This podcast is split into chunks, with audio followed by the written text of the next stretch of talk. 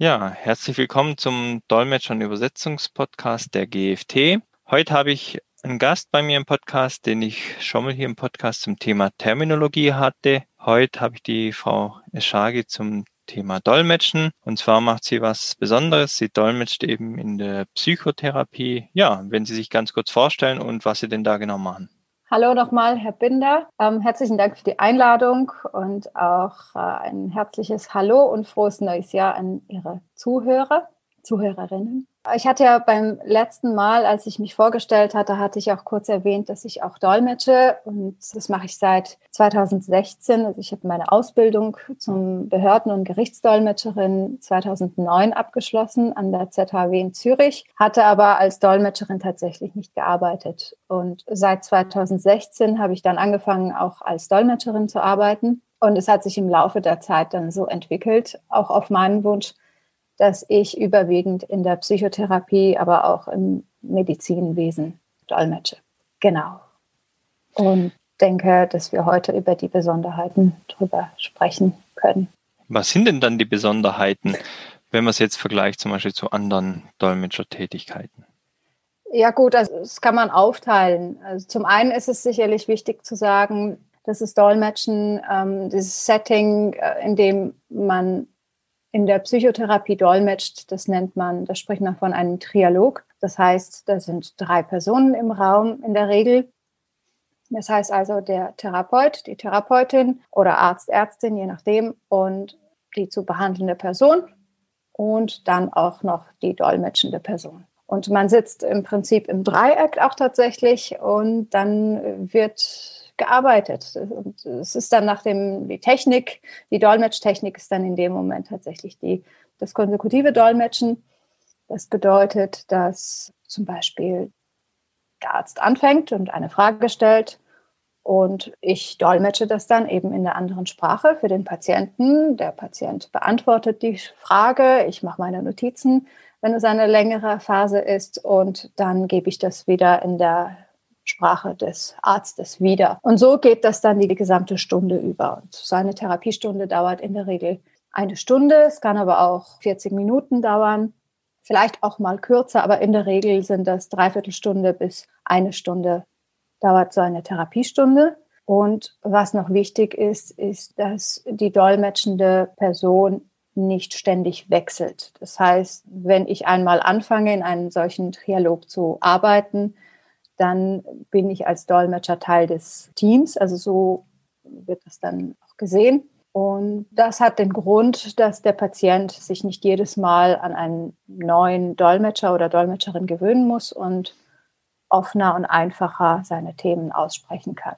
Ist auch einfacher für den Ablauf, was die Terminfindung angeht und so weiter. Das heißt, in der Psychotherapie begleitet man eigentlich einen Patienten oder eine Patientin nach Möglichkeit während der gesamten Therapiephase. Das ist so ein bisschen zum, zum Setting zu sagen. Es gibt natürlich auch noch andere Besonderheiten. Das haben wir ganz allgemein gefragt. Also man könnte auch sagen, so was der Dolmetschende eigentlich mitbringen muss, was für Fähigkeiten oder Fertigkeiten, was speziell in der Psychotherapie wichtig ist. Also jeder, der schon mal was von Psychotherapie gehört hat, kann sich vorstellen, da geht man nicht hin als Patient, wenn man super glücklich ist, sondern da kommen sehr stark traumatisierte Personen.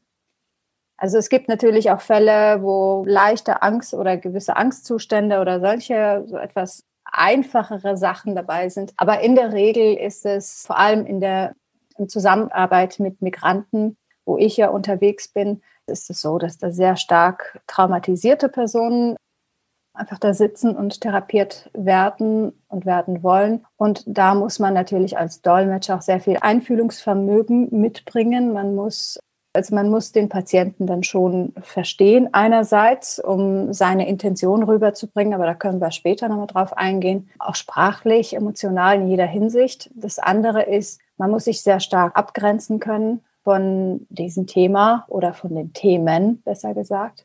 Denn selten hat ein Patient ein einziges Thema.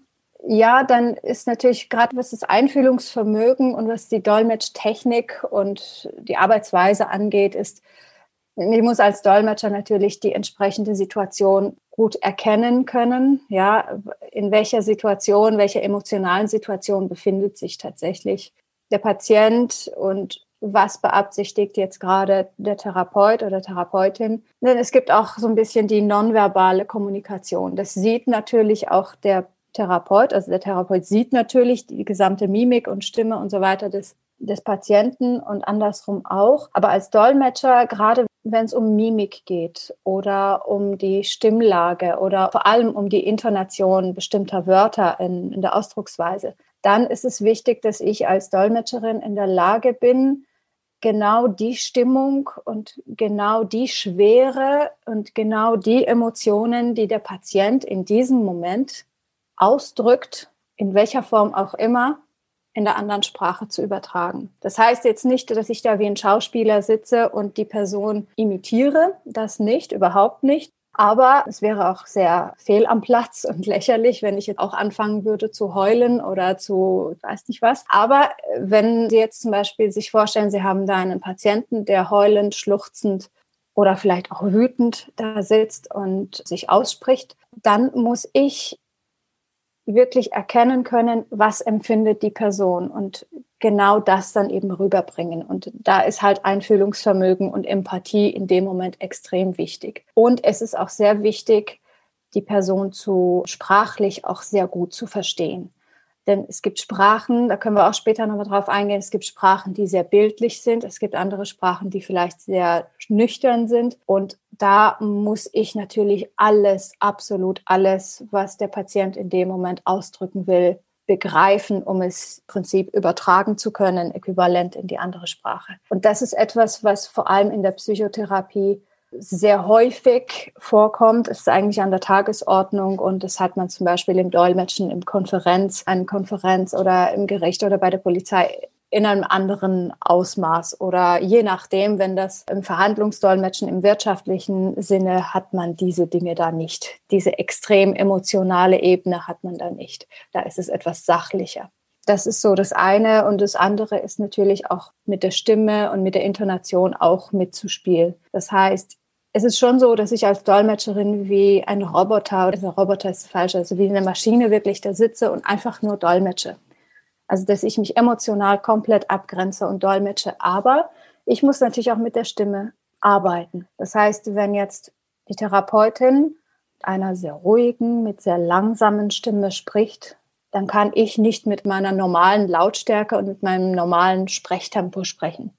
Das ist einfach nicht hilfreich in so einer Therapie, wo man den Patienten wirklich emotional abholen will und dem zu verstehen geben will, dass, hey, ich als Therapeut oder Therapeutin verstehe dich und du kannst mir vertrauen und du kannst jetzt sprechen. Das heißt, man muss natürlich schon auch ein bisschen mit diesen Dingen spielen. Und was natürlich ganz klar ist, aber das ist die Fachterminologie und Fachwissen in den Bereichen. Das hat man aber als Dolmetscher sowieso auch in allen anderen Bereichen. Man muss sich natürlich in dem Bereich natürlich auch einlesen und einarbeiten und auch so die Fachterminologie, die ganzen Ausdrücke, die Therapeuten verwenden, dann auch lernen und verstehen und sich aneignen. Denn ja, die Sprache der Therapeuten unterscheidet sich schon stark von der Sprache von Ingenieuren. Und das ist eine sehr spannende Sache, aber auch eine Besonderheit. Genau, das sind so die wichtigsten Dinge. Und dann haben wir aber immer noch den Patienten, der auch noch mit dabei ist. Und das ist auch eine Besonderheit,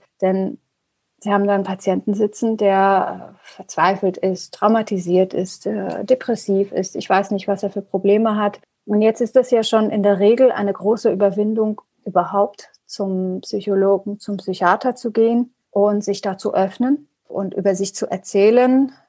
Denn das Thema Psychotherapie ist ja auch nicht in allen Kulturen sehr, wie soll ich sagen, gesellschaftlich etabliert. In vielen Kulturen wird das, ist das immer noch ein Tabuthema, dass man in eine Therapie geht. Dann gibt es auch noch Kulturen oder Gesellschaftsschichten, die dann das Gefühl haben, wenn ich jetzt eine Therapie mache, dann bin ich ein Wahnsinniger. Also ich bin wirklich dann halt, bin nicht mehr normal. Und dann ist es so eine an und für sich ja schon eine verpönte Sache. Und wenn jemand erstmal den Schritt macht und überhaupt zum Therapeuten zu gehen, dann hat er schon mal eine ganz große Hürde überschreiten müssen. Und wenn Sie sich dann vorstellen, Sie müssen dann Ihr Innerstes dann herauslassen gegenüber einer wildfremden Person. Und jetzt haben sie da nicht nur eine Person sitzen, sondern auch noch zwei. Also das ist nicht nur der Arzt oder Ärztin, Therapeut, Therapeutin, sondern auch noch eine dolmetschende Person. Dann ist diese Überwindung, sich zu öffnen und zu vertrauen und zu sprechen, noch viel schwieriger. Und das ist natürlich auch etwas, was man als Dolmetscher immer im Hinterkopf behalten muss und dran denken muss, auch wenn jetzt für den Patienten das Dasein eines Dolmetschers unverzichtbar ist in dem Augenblick. Trotzdem muss ich natürlich auch sehen mit meinem Verhalten, dass ich genauso ein Vertrauen, das Vertrauen des Patienten gewinne. Also mich einerseits zurückhalte mit meiner, mit meinen, mit meiner persönlichen Meinung, mit meiner ähm, ja, ähm, mit meinen Kommentaren. Also ich habe da nichts dazu zu sagen. Ich muss wirklich zurück, mich zurückhalten, aber gleichzeitig mich mit meiner Ausdrucksweise, mit meinem Verhalten so zu verhalten, dass ich auch das Vertrauen des, ähm, des Dolmetschenden gewinne. Das heißt, wenn jetzt äh, des Dolmetschen, Entschuldigung, des ähm, Patienten auch gewinne, denn sonst kann die Therapie nicht erfolgreich verlaufen. Denn wenn Sie sich jetzt vorstellen, der Patient sitzt da und erzählt irgendetwas, was mir persönlich nicht gefallen würde und ich ziehe dann die Augenbrauen hoch und mache dann irgendwie so einen komischen Gesichtsausdruck, so nach dem Motto, wie bist du denn drauf? Und das ist ja ganz schlimm. Und na, ne, also wenn ich in dem Moment meine persönliche, äh, meine persönliche Meinung in irgendeiner Form zum Ausdruck bringe, dann ähm, bin ich nicht dazu geeignet, in seiner Therapie äh, in dieser Konstellation zu arbeiten. Da fühlt sich der Patient nicht wohl und kann sich überhaupt nicht öffnen. Und äh, wenn man Glück hat, äh, wird er dann irgendwann in irgendeinem anderen Zusammenhang dann sagen, ja, ich möchte gerne einen anderen Dolmetscher oder Dolmetscherin, mit der Person X kam ich nicht klar. Ja, also das sind solche Sachen, da muss man sehr, sehr feinfühlig sein und auch natürlich die Perspektive des Patienten im Auge behalten. Ja, also ich kann gerade noch mal kurz zusammenfassen das Thema natürlich, dass es ein Tabuthema ist, ist natürlich, denke ich mal, ganz schwierig auch als Dolmetscher. Wie schwer ist es denn, das Vertrauen von dem Patienten zu gewinnen? Ich meine, ein Arzt hat es ja gelernt, in der Psychotherapie das Vertrauen der Patienten zu gewinnen. Wie, ja, wie schwer ist denn das? Geht es relativ leicht, weil der Arzt ja dabei ist, oder? Hm, also mir fällt das, muss ich sagen, mir fällt das jetzt gar nicht schwer.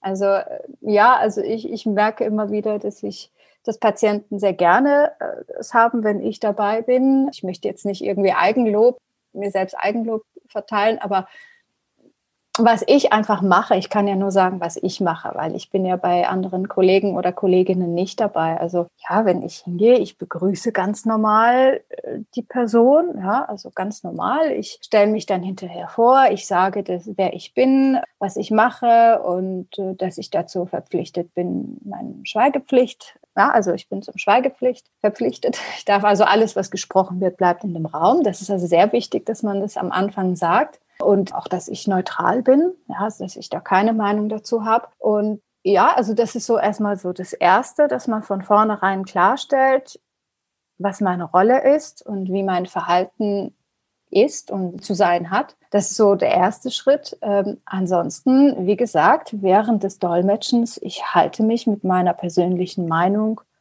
vollkommen zurück ich zeige da also keine persönlichen Meinungen. Es kann natürlich sein, dass es eine lustige Situation ist und dann werde ich auch lachen und ja, also das gibt es auch. Aber wenn jetzt zum Beispiel jemand kommt und etwas macht, was aus meiner persönlichen Sicht total verwerflich ist, ich würde niemals auch nur einmal mit meiner Gesichts, mit meinem Gesichtsausdruck oder schon gar nicht verbal irgendetwas dazu sagen. Und wenn man sich so sehr zurücknimmt und wie ein Team mit dem Therapeuten oder Therapeutin zusammenarbeitet, beziehungsweise mit Patienten, dann gewinnt man auch das Vertrauen des Patienten. Und ja, also ich würde sagen, das sind so die Hauptkriterien, um vertrauensvoll zusammenarbeiten zu können. Als Dolmetscher hat man einfach die eigene Meinung zurückzustecken und wirklich nur so präzise wie es geht zu dolmetschen, und äh, ja, das, das ist halt einfach wichtig, um auch das Vertrauen zu gewinnen. Und wenn man das macht, dann ist es überhaupt nicht schwer. Kann es sogar sein, dass Patienten dann kommen und sagen, ja, wenn ich da und da noch Arzttermine habe, darf ich ihren Namen angeben. Das passiert mir auch regelmäßig. dass die Patienten an sich, die mich ja eigentlich gar nicht bestellen, sagen, sie würden gerne bei weiteren Arztgesprächen oder weiteren Terminen, würden sie gerne mich vorschlagen. Und das ist natürlich für mich auch erfreulich. Also abgesehen davon, dass ich dann zu tun habe, ist es für mich auch eine Art Bestätigung. Ich wollte nochmal auf das Thema, was ich mir ziemlich schwer vorstellen kann. Eigentlich habe ich da gleich zwei Fragen. Wir hatten vorher noch das angesprochen, bildliche und äh, eher nüchterne Sprachen. Mhm. Und dann ist ja so, so ein Therapeut hört ja normalerweise sehr, sehr viel, sage ich mal, zwischen den Zeilen, zwischen den gesprochenen Worten. Wie schafft man denn das hier, das mhm. alles wirklich eins zu eins zu übertragen? Genau, das ist tatsächlich eine, das ist so eine tricky Situation. Also da muss ich sagen, da ist extrem wichtig, also es hängt davon ab, als Dolmetscher, mit welchen Sprachen ich arbeite. Das als erstes. Ich arbeite zum Beispiel, ich dolmetsche in diesem Bereich mit Deutsch und Farsi. Also Farsi ist meine Muttersprache und Deutsch ist nicht wirklich meine Muttersprache, also nicht meine Muttersprache, aber ich bin mit der deutschen Sprache aufgewachsen. Ich habe meine Schulbildung und mein Studium und eigentlich alles in Deutschland gehabt. Das heißt, sowohl technisch, fachlich als auch emotional beherrsche ich Deutsch sehr, sehr gut, würde ich meinen. Und in der Psychotherapie ist es extrem wichtig, dass man die Sprache auf der emotionalen Ebene sehr, sehr, sehr gut versteht. Weil ansonsten ist es genau das, was Sie jetzt gerade gesagt haben, das, was so zwischen den Zeilen ist. Und es hängt auch sehr oft dann mit der Intonation zusammen und mit den Wörtern und mit den Bildern, die verwendet werden. In Farsi wird, spricht man unglaublich viel mit, mit Bildern, also mit Metaphern, aber auch nicht nur mit Metaphern, sondern auch mit Ausdrücken, die irgendwo aus der Literatur kommen oder mit Sprichwörtern und so weiter, die einfach ganz tief in der Sprache verwurzelt sind. In der deutschen Sprache hat man es auch, aber nicht ganz so intensiv. Und gerade dann, wenn es um die Emotionen geht, da muss ich diese emotionale Sprachebene, nenne ich das jetzt einfach mal, das muss ich beherrschen.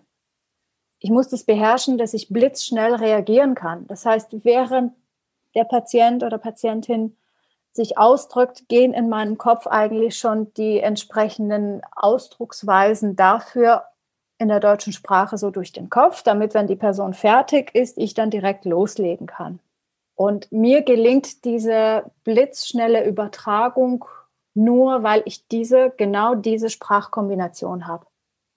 Weil ich in beiden Sprachen eben diese Ebene beherrsche und nicht lange überlegen muss, sondern halt währenddessen eigentlich immer simultan schon überlege, im Kopf schon dolmetsche ne? und dann ist, sobald die Person fertig ist, dann ansetze und es in einer anderen Sprache wiedergebe.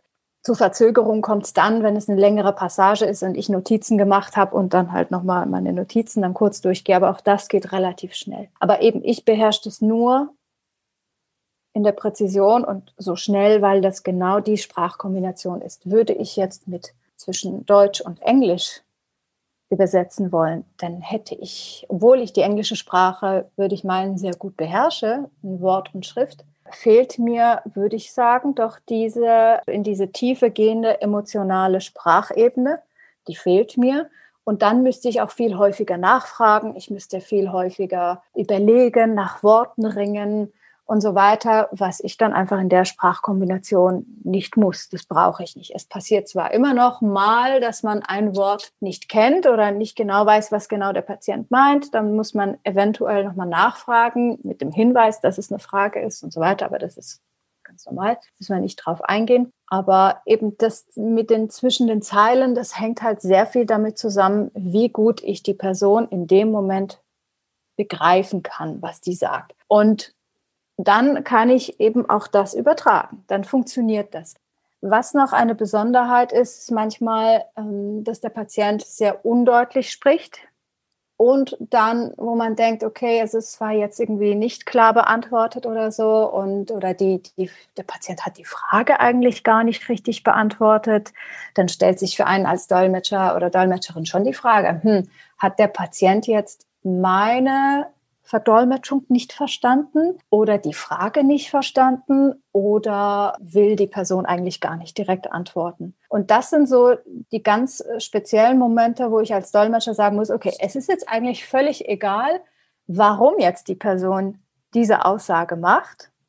Ich dolmetsche einfach genau das, was die Person gesagt hat, weil wenn der, wenn jetzt sagen wir mal, wenn der Therapeut gefragt hat, haben Sie nachts Albträume?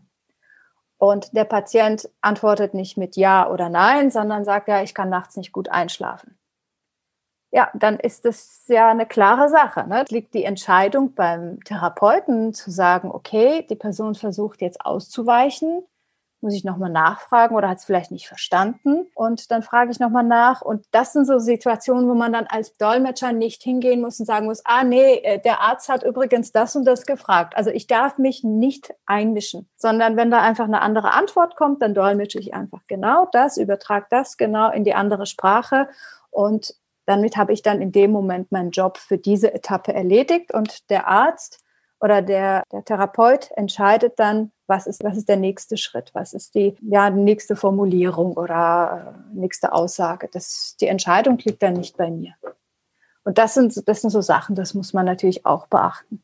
Genau, dass dann jetzt Helfersyndrom rauskommt, wo man denkt, Mensch, ich erkläre ihm das nochmal was. Genau, das darf überhaupt nicht sein, denn gerade in der Therapie ist es ja oft so, dass, oder es kann vorkommen, dass Patienten ausweichen, also ganz, sage ich mal, bewusst oder das ist vielleicht ein Symptom der Krankheit oder was auch immer, dass sie jetzt aus, oder aus irgendeinem anderen Grund, aus, vielleicht haben sie Angst oder so ein Vermeiden von gewissen Situationen, dass sie dann nicht genau auf die Frage des Arztes reagieren oder des Therapeuten, sondern so ganz bewusst was anderes gesagt haben. Nicht, weil sie es anders verstanden haben, sondern das ist einfach in dem Moment so. Und da darf ich dann als Dolmetschende da nicht reinfunken in diese Situation. Das ist wirklich dann extrem wichtig, weil da geht es ja um die Emotionen, es geht ja um das Verhalten und ja, darüber muss ich mir dann im Klaren sein. Dass gewisse Verhaltensweisen auch einfach zum Krankheitsbild oder zu den Symptomen, zu den Verhaltensweisen einfach auf der Ebene gehören. Oder auch, wenn halbe Sätze gesprochen werden. Da ist es genau das Gleiche. Da muss ich auch die halben Sätze dolmetschen oder wenn unverständliche Sätze sind. Also manchmal lassen sich unverständliche Sätze übertragen. Manchmal muss man einfach einen Hinweis für den Therapeuten geben, dass der Satz unvollständig war. Um, das, ist, das ist vielleicht noch zu erwähnen. Ja, wie ist denn das jetzt? Das sind ja nicht nur immer leichte Themen, die da besprochen werden. Nimmt man da irgendwas schon mit nach Hause im Kopf oder kann man das einfach abstreifen, wenn man dort die Tür verlässt? Genau, also die Themen sind schon sehr, sehr belastend. Da gibt es eine sehr große Vielfalt an sehr traumatisierten Fällen, traumatischen Fällen und dementsprechend auch sehr, sehr grausame Sachen, die man sehr bildlich dargestellt bekommt von Patienten und auch vielleicht auch jedes Mal in der Sitzung, wenn Themen aufgerollt und aufgearbeitet werden, dann ist es so, dass man vielleicht eine Geschichte einmal anfängt zu erzählen und dann geht es dann jedes Mal weiter oder bestimmte Szenen aus dem Leben werden oder aus den Erfahrungen oder aus den Träumen werden immer und immer wieder erzählt. Und da muss man wirklich von Anfang an, wenn man diesen Job beginnt, lernen, sich davon zu distanzieren und muss dann für sich selbst Strategien ausarbeiten, dass man die Themen echt nicht an sich heranlässt, weil das ist nicht einfach nur, wenn Sie sich vorstellen, ja, die Personen, die da hinkommen, gerade die, mit denen ich es zu tun habe, das sind Migranten, die kommen aus Kriegsgebieten, die kommen aus diesen ganzen Flüchtlingscamps, die haben da diese ganzen Routen hinter sich gelegt. Also das heißt, die haben, bevor die auf den Weg gegangen sind, hatten sie schon traumatische Erlebnisse zum großen Teil. Und dann waren die vielleicht noch sechs Monate unterwegs und haben vielleicht noch jemanden unterwegs verloren oder das sind sehr viele Vergewaltigungen haben stattgefunden. Ja, also wir hören immer nur von Griechenland, von Türkei, von diesen ganzen Camps und so weiter. Es ist nicht einfach dort so, dass es nur dreckig ist und nichts zu essen und zu trinken gibt und dass alle die Zelte feucht und kalt sind, sondern da findet auch sehr, sehr viel Gewalt statt. Da werden sehr viele Frauen und Kinder vergewaltigt. Und ja, und das ist jetzt nur eine kleine Facette, was ich jetzt gerade erklärt habe. Also wenn Sie Leute haben, die Krieg erlebt haben oder in Gefängnissen waren, gefoltert wurden, die familiäre, katastrophale äh, Verhältnisse erlebt haben oder noch erleben und all diese Dinge dann dort schildern. Und manchmal haben sie eine Kombination aus all dem, was ich gerade gesagt habe. Das ist dann wirklich nicht einfach auszuhalten wenn man nicht eine Strategie für sich hat. Und was da wichtig ist, ist zum einen, dass man für sich selbst sich darüber im Klaren ist, dass diese Fälle, es klingt jetzt sehr hart, aber so handhaben das auch Ärzte, dass diese Fälle mit einem persönlich nichts zu tun haben. Diese Fälle haben nichts mit meinem Leben zu tun. Und was ich zum Beispiel mache, das ist jetzt etwas ganz Persönliches, was ich jetzt mit Ihnen teile, ist, ich habe da so einen Satz, was ich mir immer wieder sage. Vielleicht hilft das auch anderen Leuten. Das muss jeder für sich rausfinden. Wenn ich aus der Tür rausgehe, mache ich die Tür zu und dann sage ich, das hat nichts mit dir zu tun, nichts mit deinem Leben zu tun. Und diesen Fall gibt es jetzt in diesem Augenblick vielleicht 100.000 andere Male. Und das klingt sehr kaltblütig, sehr gefühllos. In fact, hätte ich jetzt beinahe gesagt, im Prinzip. Aber das hilft mir in dem Moment, Abstand zu gewinnen von diesem Thema. Dann mache ich die Tür zu und gehe raus. Und das nächste, was ich mache, ist, ich schaue auf meinen Terminkalender und schaue, wo muss ich als nächstes hin? Habe ich noch einen Dolmetschtermin? Habe ich noch einen Beratungstermin? Muss ich noch irgendwas anderes erledigen? Wann kriege ich den nächsten Bus? Und bringe mich eigentlich gleich in dem Moment auf ganz andere Gedanken. Und das Gleiche ist eigentlich auch am Tag, wenn gewisse heftige Themen nochmal durch meinen Kopf gehen, dass ich wieder immer wieder zu mir sage, ja, das ist mein Beruf, das hat alles aber nichts mit mir zu tun. Ich muss meine Freizeit nicht damit beschäftigen, mich damit auseinanderzusetzen, weil ich tue ja für die Person alles, was ich schon kann, indem ich dolmetsche und möglichst präzise und genau und so weiter. Aber mehr kann ich nicht tun und es hat nichts mit mir zu tun. Vor allem dieser Satz, es hat nichts mit mir zu tun, das hilft mir sehr, mich zu distanzieren von all diesen problematischen Fällen. Und was natürlich noch hilft, ist so das Thema Supervision. Je nach Schwere entweder in eine Supervision zu gehen oder in einem Kollegennetzwerk sich gegenseitig auszutauschen über Themen, die einen belasten, natürlich immer ohne Erwähnung des Namens und der Person, sondern manchmal möchte man einfach mit jemandem sprechen, noch nicht mal über die Inhalte, sondern dass man jetzt heute einfach mal einen Dolmetschauftrag hatte, der einen wahnsinnig mitgenommen hat. Also manchmal reicht es einfach schon, wenn ich mit jemandem spreche und sage, also heute war es echt heftig. Und äh, das reicht eigentlich mir schon. Aber es ist wichtig, dass wenn es dann noch heftiger wird und wenn diese Gedanken einen länger beschäftigen, dass man dann vielleicht auch wirklich zur Supervision geht und mit jemandem spricht, um es einfach auch loszuwerden. Oder wenn jemand keine gut funktionierende Strategie hat, da hilft es mit anderen Kollegen, Kolleginnen sich auszutauschen und zu gucken, was die machen, um sich zu distanzieren. Aber das Thema Distanzieren ist wahnsinnig wichtig. Ja, jetzt haben wir ja hier einen besonderen Fall, sage ich mal, der, ich nenne es jetzt mal medizinischen Betreuung als äh, Dolmetscher. Ich weiß, dass Sie sind ja auch noch in anderen Themengebieten, dann gerade mit Patienten, die Sie ja schon kennengelernt haben, unterwegs im Dolmetschen. Gibt es da noch irgendwelche Besonderheiten beim Dolmetschen? Meinen Sie jetzt im medizinischen Umfeld? Ja, also gerade äh, mit Patienten, wenn Sie jetzt nach der Psychotherapie noch bei einem anderen mhm. Arzt zum Beispiel dolmetschen für die Patienten. Ja, eine Besonderheit, die es da gibt, ist, wenn ich grundsätzlich beim Arzt bin, oder im medizinischen, psychologischen Umfeld unterwegs bin, ist es so, man weiß ja nie so genau, was da rauskommt. Das heißt, in gewissen Fällen ist es so, wenn ich einen Auftrag erhalte, dann, wenn man schon weiß, was für eine Behandlung ansteht, was für ein Spezialist es ist, dann weiß ich, okay, das ist jetzt im Bereich Nephrologie, Urologie oder ähm, das hat jetzt was mit Kardiologie zu tun oder das hat jetzt was irgendwie Infektionsbereich oder ich weiß nicht was. Also manchmal bekommt man so die Themengebiete mit und dann hat man natürlich die Gelegenheit und auch die Aufgabe als Dolmetscher, sich in diesen Themengebieten einzulesen. Ob das jetzt mit Ausdrücken ist, die mit Terminologie aus dem Bereich Therapie oder Medikamente oder einfach auch ganz banal die Anatomie des menschlichen Körpers. Die Anatomie in den Dolmetschsprachen zu beherrschen, das ist wirklich sehr wichtig. Und da geht es jetzt nicht, die Bezeichnung jedes einzelnen Knochenteils zu kennen, das so weit jetzt nicht. Das braucht man dann nicht. Aber man muss dann schon wirklich die einzelnen Körperorgane kennen. Ja, und auch so diese ganzen anderen medizinischen Bezeichnungen, die einfach wichtig sind in dem Bereich, wie man verschiedene Schmerzen, verschiedene Symptome, verschiedene Behandlungsformen oder je nachdem auch medizinische äh, Geräte und so weiter, die einfach für die Behandlung relevant sind im Zusammenhang mit Patienten, nicht Ärzte unter sich, sondern es geht ja immer um den Kontext Arzt, Patient. Da muss man sich einfach einlesen wenn man die ja, also das ist so die Grundlage. Das sollte man einfach tun. Also wer das nicht macht, der hat sowieso seinen Job nicht verstanden.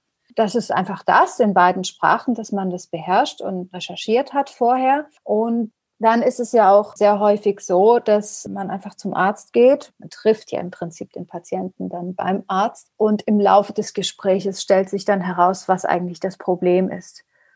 Und da ist es in dem Fall, wo man sich jetzt nicht explizit vorbereiten kann, ist es sehr wichtig, dass man bereits ein Grundwissen hat. Das heißt, dass man diese Vorbereitungsarbeit schon vorher gemacht hat, dass man so einen Grundstock an Fachwissen, Terminologie und auch das Verständnis dieser Zusammenhänge mitbringt. Natürlich habe ich da als Dolmetscherin nicht bei weitem nicht das gleiche Wissen wie das Pflegepersonal oder die Ärzte, aber ich muss halt ein Grundverständnis haben und einen Grundstock an Fachterminologie. Das ist dann schon wichtig. Ohne das geht's nicht. Ja, jetzt haben wir schon auch ein paar Tipps gehört, die ja wichtig sind, sage ich mal, wenn ich mich auch für den Beruf des Dolmetschens im Bereich Medizin, Medizintechnik, Patienten, Dolmetschen beschäftigen will. Haben Sie noch weitere Tipps für Kollegen, die vielleicht in dem Bereich sich niederlassen wollen? Ja, also generell, okay, gut, Medizintechnik ist ja wieder was anderes, aber ja, im Bereich Medizin und Psychotherapie. Also das, was ich auf jeden Fall vorschlage, ist, man muss halt, wie gesagt, gute Nerven haben. Also wenn jemand kein wirklich robustes äh, Nervenkleid, Nervenmantel hat, dann empfehle ich doch in anderen Bereichen zu dolmetschen. Also ich sage nicht, dass man vom Dolmetschen absehen soll. Wer bin ich, dass ich das beurteilen kann? Aber dann sollte man wirklich sowohl vom medizinischen als auch vom psychiatrischen Dolmetschen absehen. Denn in der Medizin kommt es auch vor, dass sie dann da in einer Sitzung sitzen und dann wird einem Patienten erklärt, dass er jetzt hochgradig an Krebs erkrankt ist und dass er vielleicht oder dass das Kind irgendwie hochgradig an Krebs erkrankt ist und jetzt operiert wird und die Chancen eigentlich gar nicht gut stehen. Und dann haben sie da ein Elternpaar sitzen, die dann in, in Tränen aufbrechen. Ja, also auch in Medizin ist es so, dass es, dass da auch psychologische Aspekte sehr stark vertreten sind. Und das müssen sie auch aushalten können. Und also diese Aspekte haben in dem Bereich auch. Das heißt, wenn ich vorhabe, im Bereich Medizin und Psychologie, Psychiatrie zu dolmetschen, muss ich starke Nerven haben und muss, ich, muss mich auf jeden Fall distanzieren können. So, das ist das eine. Und das Sprachliche, das habe ich ja auch schon erwähnt, dass ich sowohl fachlich als auch auf der emotionalen Ebene ausdrücken können muss. Das heißt, wenn ich jetzt die, okay, ich habe meine Muttersprache, sagen wir mal, auf Deutsch, das ist die deutsche Muttersprache und ich möchte dann ins Französische dolmetschen, weil ich, weil ich einfach Schulfranzösisch hatte und vielleicht im Studium, also mein Dolmetschstudium irgendwie mit Französisch hatte, aber die emotionale Ebene fehlt mir, dann muss ich überlegen, ob vielleicht nicht eine andere Sprachkombination relevant ist. Denn man hört sehr häufig, dass Dolmetscher sagen, ja, ich dolmetsche Deutsch, Englisch, Französisch, Spanisch, Italienisch, irgendwie, dann zählen sie dann eine Liste von Sprachen auf. Es ist ja schön und gut, eben bei sachlicheren Ebenen kann man das vielleicht machen, kann ich nicht für jede einzelne Person beurteilen. Aber wenn es an die emotionale Sprachebene geht, dann muss man sich wirklich gezielt auf Sprachkombinationen konzentrieren, wo man genau diese tiefgründige, sehr emotionale Ebene sehr, sehr gut beherrscht und auch dementsprechend sehr schnell sein kann. Weil sowohl Ärzte, aber auch andere Klienten haben es einfach nicht gern, die dolmetschende Person da sitzt und nach Worten ringt, egal in welcher Sprache. Das haben die einfach nicht gern, weil das den, zum einen stört das den Therapie- oder Gesprächsverlauf enorm.